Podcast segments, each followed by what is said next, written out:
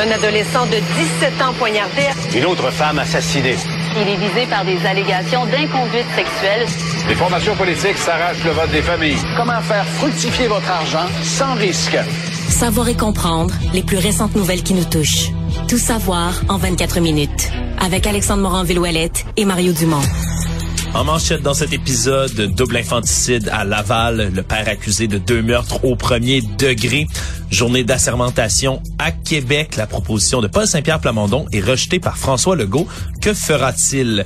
Commission sur les mesures d'urgence. Le maire d'Ottawa reproche à Doug Ford son inaction et ça va très mal pour Liz Trust au Royaume-Uni. Tout savoir en 24 minutes. Savoir en 24 minutes. Bienvenue à Tout savoir en 24 minutes. Bonjour Mario. Bonjour. Tout d'abord, c'est cette nouvelle que secoué le Québec encore une fois. Double infanticide commis par un père de famille de 46 ans qui a comparu aujourd'hui, est accusé officiellement des meurtres au premier degré de ses deux enfants de 11 et 13 ans, un garçon, une fille, qui ont été vraisemblablement noyés après avoir été ligotés par leur père. Drame absolument il y a sordide. Une histoire où il y aurait, on aurait tenté de les empoisonner. En fait, ça, c'est pas clair. Est-ce qu'ils ont été empoisonnés ou il a tenté aussi de les, empoisonner, des empoisonner? Là? On dit qu'on les a retrouvés avec de l'écume sur le bord de la bouche. Donc, semble-t-il qu'on ouais. aurait, c'est un signe avant-coureur euh, d'avoir tenté d'empoisonner donc les enfants. C'est la sœur de 18 ans des deux enfants qui aurait alerté les autorités, aurait euh, découvert la scène après être rentrée à la maison, complètement paniquée, serait partie chercher à l'aide, aurait rejoint une voisine euh, immédiate, Annie Charpentier, qui a d'ailleurs témoigné de ce qui s'est passé. Elle aurait crié qu'elle avait besoin de, de- de rejoindre la police, d'appeler, d'appeler, d'appeler, en disant mon père a tué mon frère et ma sœur. Et quand les policiers sont arrivés sur les lieux, malheureusement, malgré des tentatives de réanimation qui ont été faites par les services d'urgence, ça n'a pas été euh, efficace pour amener à la vie les deux jeunes enfants qui sont donc décédés. Et là maintenant, c'est meurtre premier degré, donc on comprend que c'est bel et bien prémédité ce qui s'est passé. Reste à voir dans les détails du procès qu'est-ce qui est arrivé, comment Euh, l'homme qui aurait tenté de s'enlever la vie également, mais qui se serait manqué, donc vraisemblablement. Ça, c'est pas clair. et qui était quand même, qui serait tenté de s'enlever la vie, mais qui aujourd'hui était quand même dans un état correct le lendemain, euh, moins de 24 heures, assez pour pour comparer. comparaître devant le tribunal. Enfin, faut euh, comprendre comment il a tenté de s'enlever la vie par la suite, mais il s'est, il s'est raté. Il s'est raté, c'est ce qu'on peut dire à ce moment-ci. Et donc, ça survient trois semaines aussi après la mise en accusation d'un père à Brossard, lui, qui a assassiné sa conjointe et ses deux enfants de 2 et 5 ans, respectivement. Donc, encore une fois, c'est un autre cas de familicide, d'infanticide qui secoue le Québec au même moment où on voit une multiplication aussi des féminicides. Donc, c'est... euh, qu'est-ce que qu'est-ce qu'on peut faire, c'est la question, Non, c'est ça. Puis ce type-là, invraisemblable. Là. Comment t'en arrives à tuer tes propres enfants? À chaque fois, c'est un mystère. Mais en plus des enfants plus vieux, je veux dire, on imagine la scène épouvantable, des enfants en âge de, de se débattre, de se défendre, qui a réussi à les ligoter pour les pour les noyer, mais c'est impossible de, de se faire une de, de visualiser, de s'imaginer euh, ce qui a pu euh, arriver. On est quand même euh, je suis quand même curieux de voir la suite des choses, comment on va nous expliquer ça, quel genre de défense il va présenter, est-ce que, euh, par exemple, ça tentative de, de s'enlever la vie parce qu'on a tous en tête là, Le cas de ca- Guy Turcotte. ben oui le cardiologue Guy Turcotte qui avait tué ses deux enfants de multiples coups de couteau puis après ça qui avait bu euh, deux gallons de lave-vite là, tu sais. Ouais, puis en, là, en les- tentant de, de s'enlever la vie. Ouais, supposément, mais avec des supposément. experts, des experts venaient dire, ben là, un médecin sait très bien que si tu bois deux gallons de la ville, première, première affaire qui va arriver, là, c'est que tu vas dégueuler. Ouais, tu vas vomir le produit en question Ben ouais. avant de t'empoisonner. Puis Pas dire, que tu vas, pas dire que tu vas bien filer pis ça va être bon pour ta santé, là. Et pourtant, dans le cas de Guy Turcotte, ben, il s'en était euh, tiré à moindre, euh, moindre frais. là, dans, un premier jugement, mais il y a eu un deuxième procès, là. Finalement, Absolument. il a été condamné, ouais. Mais j'ai Ouais. hâte de voir, lui, qu'est-ce qu'on va plaider. C'est dégueulasse. C'est terrible. complètement incompréhensible. Actualité. Tout savoir en 24 minutes. Dans le côté politique, c'est la sermentation aujourd'hui des députés. D'ailleurs, à l'instant, est en train de se terminer la sermentation beaucoup plus nombreuse que celle des autres, des députés caquistes, hein, qui sont au nombre de 90 quand même. Ça a défilé dans les dernières heures pour signer le livre d'or de l'Assemblée nationale, prêter le serment, oui, au peuple du Québec, mais également envers le roi. La- donc aujourd'hui, les deux, les deux caucus principaux, l'opposition officielle ce matin, les libéraux et la CAQ, là, ont, pas du tout. En fait, on fait comme si ça existait pas, l'affaire de Paul Saint-Pierre Plamondon. On dit, garde, nous, on veut siéger. En fait, c'est pas vrai.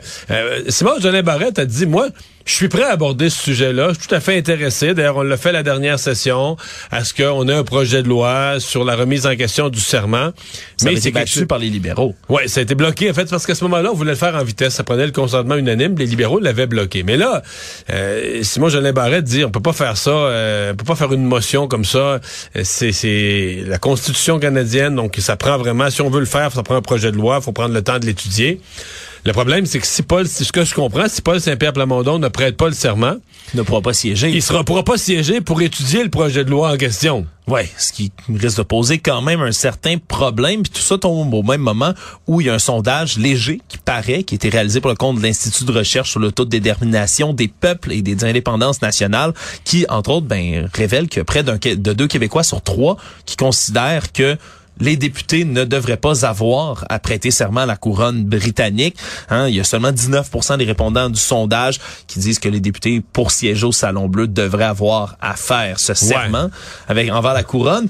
Ça, ça tombe de manière opportune. Je suis pas surpris. En fait, la question qui aurait été intéressante de, de reposer, tant qu'à sonder cette affaire-là en détail, c'est de demander aux gens si un député euh, est contraint par la loi, c'est-à-dire que de de de pas siéger s'il prête pas le serment. Est-ce qu'il devrait s'en tenir à ses principes? Et En fait, on devrait demander même aux gens si votre député, si votre député dans votre comté euh, considère qu'il doit pas, qu'il veut pas prêter le serment, est-ce qu'il devrait s'en tenir à ses principes? Et donc à la limite temporairement ne pas siéger ou est-ce qu'il devrait se plier puis aller faire euh, le travail pour lequel vous l'avez été, vous l'avez élu là. Et là, je serais curieux de voir que, euh, comment le partage se ferait là. Qui, mm. en fait, c'est que là, tu mesurais qui dans la population trouve ça assez important pour dire, ben moi, je m'en fous là.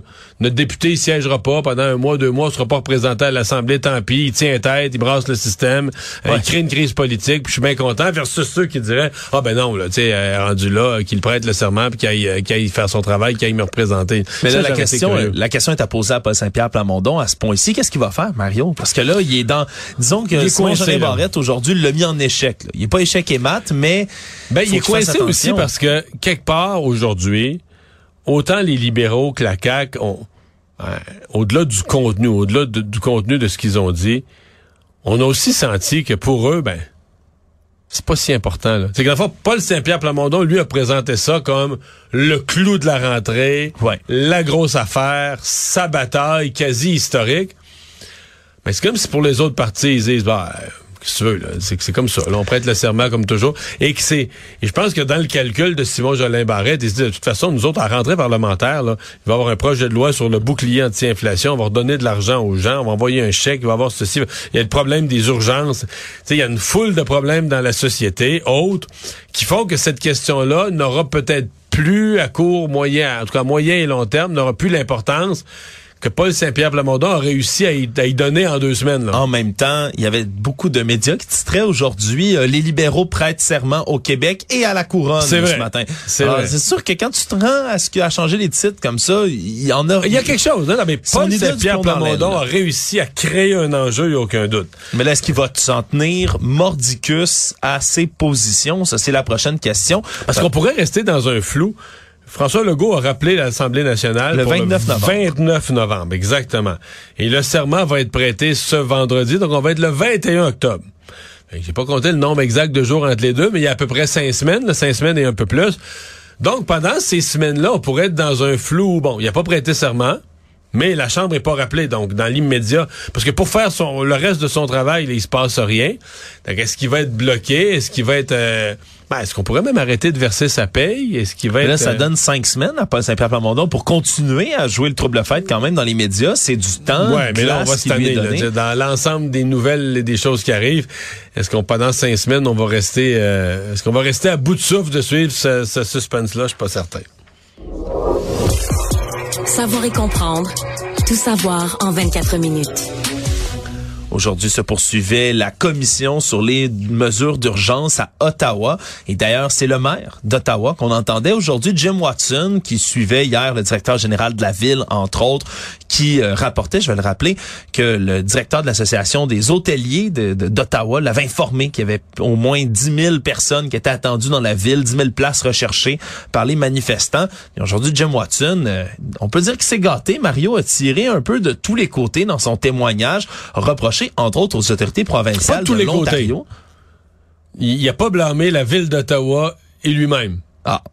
À part, à part, à part cette Non, mais, non, mais je fais je dis ça en blague parce que c'est quand même une chose qu'on note à la commission, c'est que tous les gens qui y passent finissent par dire que C'est la, faute de tous les autres, c'est ça. Sauf eux-mêmes. Oui, c'est la faute de tous les autres. Maire d'Ottawa, puis il est conforme à ça. là. C'est la faute de tous les autres. Ouais, il a reproché des choses aux autorités provinciales de l'Ontario, entre autres, mais d'avoir refusé, premièrement, de participer à une table de concertation réunissant à la fois les représentants municipaux, provinciaux et fédéraux qui, qui auraient eu tort. mandat de gérer la crise. Il n'y a pas tort là-dessus. Surtout, il a pointé du doigt un individu, Doug Ford, le premier ministre de l'Ontario, qui, lui, a même répondu au, maire qu'un tel exercice comme ça serait une perte de temps, ni plus ni moins. C'est pas déplacé à Ottawa non plus pendant la crise. Mais, mais, mais moi, euh, ben d'abord, du témoignage du maire d'Ottawa, je retiens certainement que c'était certain que quelqu'un allait impliquer Doug Ford. Ça s'est passé dans sa province, ça s'est passé en Ontario. Il est responsable d'un des corps de police. Il a pris un certain nombre de décisions parce que quand on dit ne pas participer à une table, ben ne pas participer, c'est pas une absence de décision. C'est c'est déc- c'est une décision. Tu décides de ne pas y participer. Quand tu dis que c'est une perte de temps en plus. Oui, alors moi je suis étonné que Doug Ford, sincèrement, je suis étonné que Doug Ford ne soit pas retrouvé sur la liste. On, hein. en- on entend 65 témoins. Euh, il me semble que ça aurait pas été pire d'en recevoir un 66e. Alors, je suis étonné que Doug Ford ne soit pas appelé à la barre pour savoir, lui, comme premier ministre de l'Ontario, quelle information qu'il a reçue, quel suivi. Euh, Ottawa, c'est la capitale du Canada, puis c'est à ce titre-là qu'elle était qu'elle était envahie par les manifestants. Mais c'est une ville de l'Ontario, donc l'OPP, Ben oui. la province, la police provinciale d'Ontario avait un rôle à jouer, était interpellée.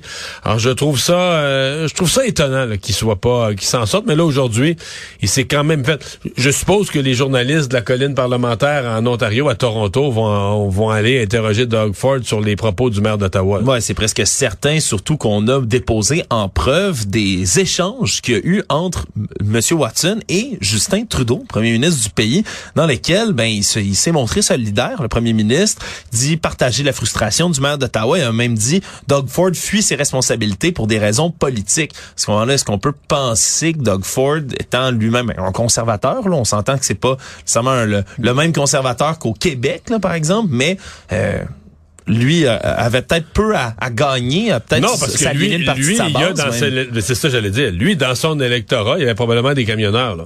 Ou des supporters des camionneurs, donc voulait pas être mêlé à ça d'aucune façon. Mais je veux dire, tu veux pas être mêlé à ça, tu veux pas être mêlé à ça. Il y a une manifestation dans ta province qui paralyse une ville.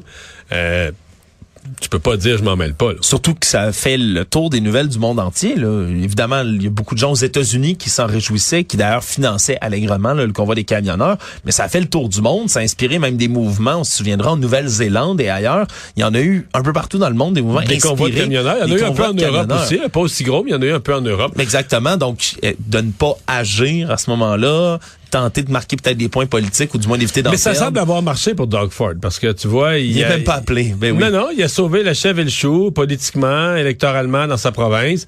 Et puis là, aujourd'hui, il y a une commission d'enquête sur le recours aux mesures d'urgence, puis il est même pas appelé. Fait que là, nous, on a... c'est probablement que pendant 24-48 heures, on va se demander comment ça se fait qu'il est pas appelé, mais lui doit considérer quand même qu'il s'en sort fort bien. là.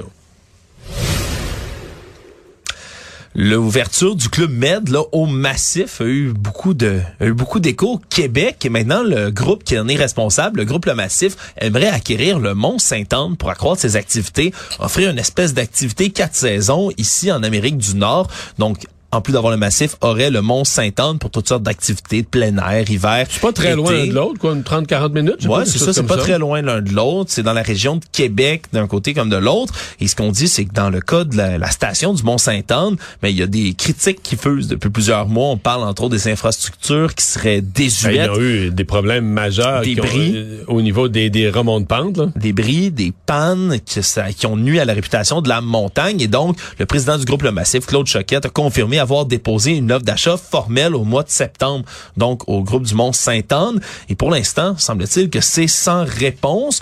Et euh, on cherche à créer une espèce d'association québécoise, si on veut, de stations comme celle-là. On a également informé Investissement Québec et le cabinet du ministre de l'Économie, Pierre Fitzgibbon aussi. Ça, c'est intéressant parce que M. Choquette ne s'en cache pas. Il dit qu'il voudrait un appui financier de Québec si jamais il voulait mettre la main sur le Mont-Saint-Anne. Est-ce que d'allonger des millions pour ça serait une bonne initiative, peut-être, pour la Caisse? C'est à regarder. Euh, tu dois regarder comme un... Fois, peu importe le secteur, faut toujours tu regardes un dossier d'affaires comme un dossier d'affaires. C'est quoi les... Tu mets des billes là-dedans, mais c'est quoi les chances de récupérer tes billes avec un rendement? C'est quoi les chances de succès?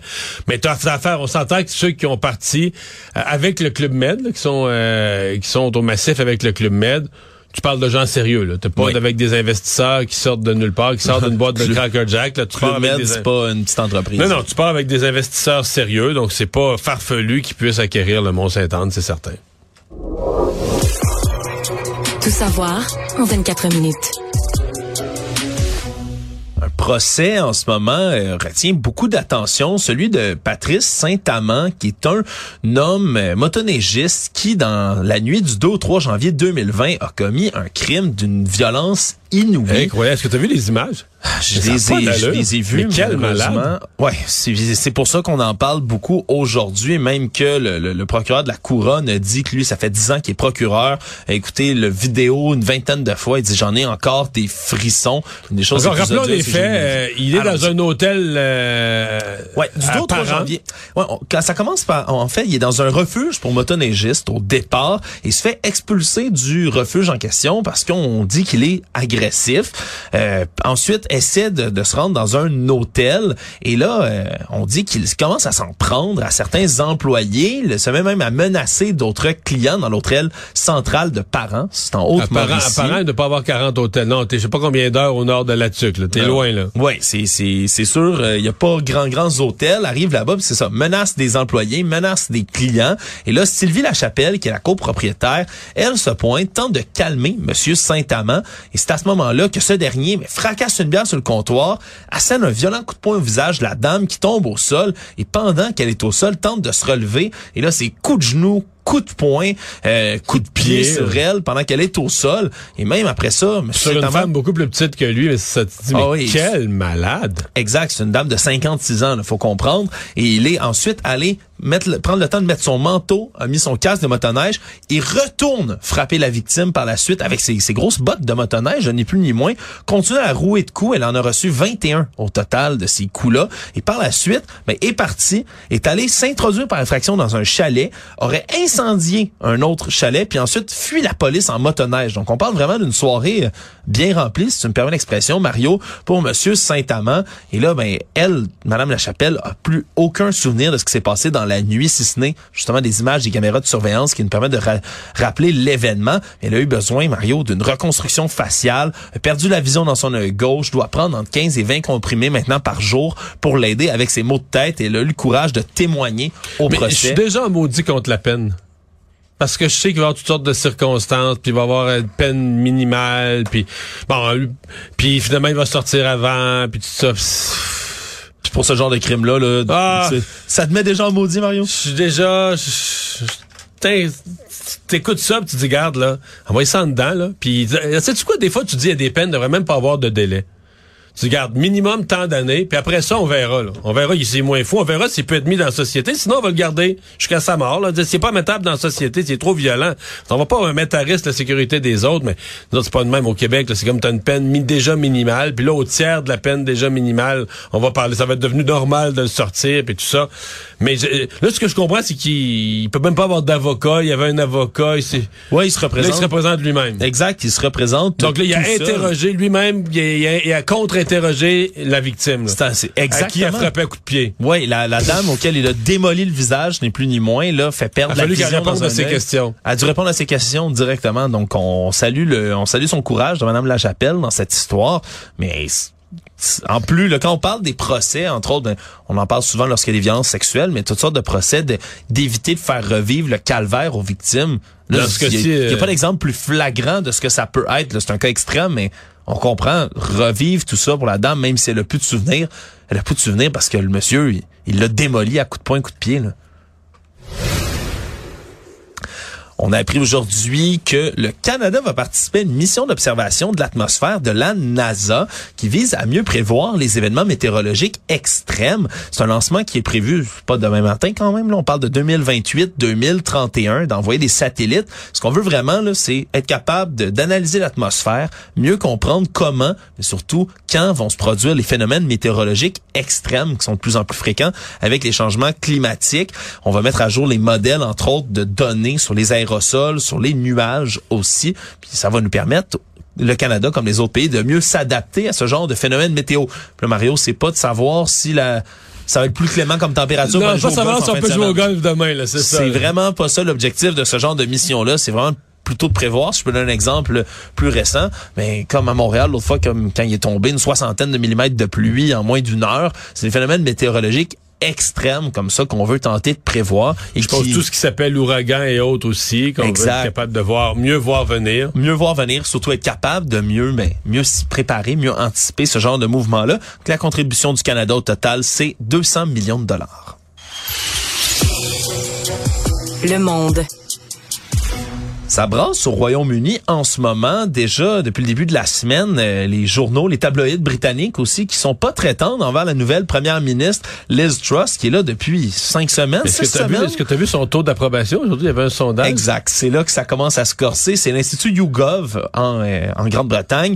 Selon ce sondage qui vient de, de paraître, un Britannique sur dix seulement a une opinion favorable de la nouvelle première ministre. 20 chez les électeurs conservateurs, Mario. Chez les électeurs de son non, propre J'ai jamais vu ça. Là. Ça, fait, ça fait même pas deux mois qu'elle est en poste. Six semaines. Six semaines seulement que Liz Truss est là. En tout, en plus dans le parti, il y a 55% des membres de la formation politique qui estiment que Liz Truss devrait démissionner. Il y en a seulement 38% qui pensent qu'elle devrait rester en poste. Et l'autre tiers, Mario, qu'est-ce qu'il souhaiterait? Que Boris Johnson revienne au pouvoir. Oui, oui, ni plus ni moins, ce qui démontre qu'il y a vraiment un chaos politique qui est en train de s'installer au Royaume-Uni. Et tout ça, surtout, ben, vient avec la, lundi, là, son cadre financier qui a été complètement mis en pièces, ni plus Mais ni en moins. fait, j'ai rarement vu ça, ce qui est arrivé. C'est fou. Elle est arrivée avec une politique économique assez euh, radical. Puis certains comparent avec Margaret Thatcher à l'époque. Mais, tu sais, mettons, Margaret Thatcher, elle s'est fait élire dans une élection générale. Puis elle a implanté ça dans des circonstances logiques, en tenant compte du contexte extérieur. Ouais, puis on, parle de grandes baisses d'impôts massives. Sur des années. Sur des années, puis en tenant compte de la, classe moyenne. Là, elle, elle arrive, mais je veux dire, elle n'est pas élue dans une élection générale. Elle a été élue par le parti dans un congrès au leadership, et qu'elle arrive en cours de mandat. Euh, dans un contexte où l'économie, là, tout est fragile au Royaume-Uni, la livre sterling est en baisse. L'inflation est galopante. L'inflation est, est, pire qu'ailleurs, plus galopante même qu'au Canada, aux États-Unis. Et là, elle pose toute une série de gestes qui n'ont pas vraiment d'allure dans le contexte, dans le contexte présent et finalement qui ont été très mal reçus par les marchés, donc n'a pas, a pas euh, mesuré l'impact sur les marchés, donc très mal reçus par les marchés. C'était catastrophique. La Banque d'Angleterre a dû intervenir là, pour empêcher qu'il y ait ni plus ni moins qu'une crise financière. Ouais, mais malgré tout, il y a eu une sorte de la, la, livre sterling a été en chute libre. Plus et donc, et donc, elle a été obligée de congédier son ministre des Finances. Mais là, comprenez-moi, elle n'a pas congédié un ministre des Finances qui s'est mis pied d'un plat, qui est pris dans un scandale, qui a été incompétent, qui a dit des conneries. Le seul tort de ce ministre des Finances, c'est qu'il a déposé un budget dans lequel il a implanté les mesures qu'elle avait dans son programme. Donc, il a fait ce qu'elle lui demandait et il a mis dans son mini-budget les mesures de son programme. Et donc, le... Elle l'a congédié, elle l'a congédié, bon, devant le tollé parce que quand elle congédie, c'est comme si elle s'auto-congédiait. Congédiait. Le Daily Mail titrait ce matin en poste, mais pas au pouvoir en parlant ben, d'elle. c'est quasiment ça. Et c'est vraiment, c'est catastrophique. Il faudra voir si elle va réussir à s'accrocher. Mais elle a été sur Internet, entre autres, aujourd'hui, depuis le début de la semaine. Elle se fait humilier de partout et la cible de plein de mimes assez désobligeants sur Internet, entre autres, des gens qui se demandent qu'est-ce qui va rester plus longtemps en poste? Ce vieux chou sur une table ou Liz Truss? Ça reste à voir. Non, mais des gens demandent déjà son départ et d'autres demandent des élections pour la mettre dehors. Je sais pas qu'est-ce qui va pouvoir lui arriver. Finissant, Mario, une étude qui est parue aujourd'hui, analyse de la Réserve fédérale de la Banque de New York, entre autres, qui s'est penchée sur le travail à distance, hein, les gens qui ne sont pas en présentiel, comme on le dit, ou en personne, au bureau, qui maintenant mais travaillent de loin, travaillent euh, sur Internet. On dit que c'est au-dessus de 15% des employés à temps plein maintenant qui restent quand même complètement à la maison, 30% qui sont désormais en ce qu'on appelle là, un mode hybride. Ce qu'on dit, c'est que selon cette étude, ben, les employés passent moins de temps à travailler finalement lorsqu'ils sont à distance, mettent plus de temps, entre autres, ben, sur l'entretien ménager, par exemple, ou sur les loisirs, entre autres aussi parce qu'ils ont ben, moins de temps de déplacement. Ils dorment plus? Ils dorment plus, s'amusent plus, vont prendre plus de temps pour aller manger ailleurs et autres. Mais pour l'instant, ce qui est pas clair, c'est est-ce que ça fait vraiment baisser la productivité? Ben, c'est ça, on dit qu'ils travaillent moins. eux répondent qu'ils travaillent moins, qu'ils travaillent moins d'heures. Moins d'heures, mais... Moi, je suis pas, suis pas sûr qu'ils sont moins productifs, de qu'à la fin de la semaine, ils ont pas quand même accompli toutes leurs tâches, là, qui, parce que, tu sais, travailler, euh, être au bureau sur son Facebook ou autour de la machine à café, c'est défini comme travailler, là. Exact. Résumer l'actualité en 24 minutes, c'est mission accomplie.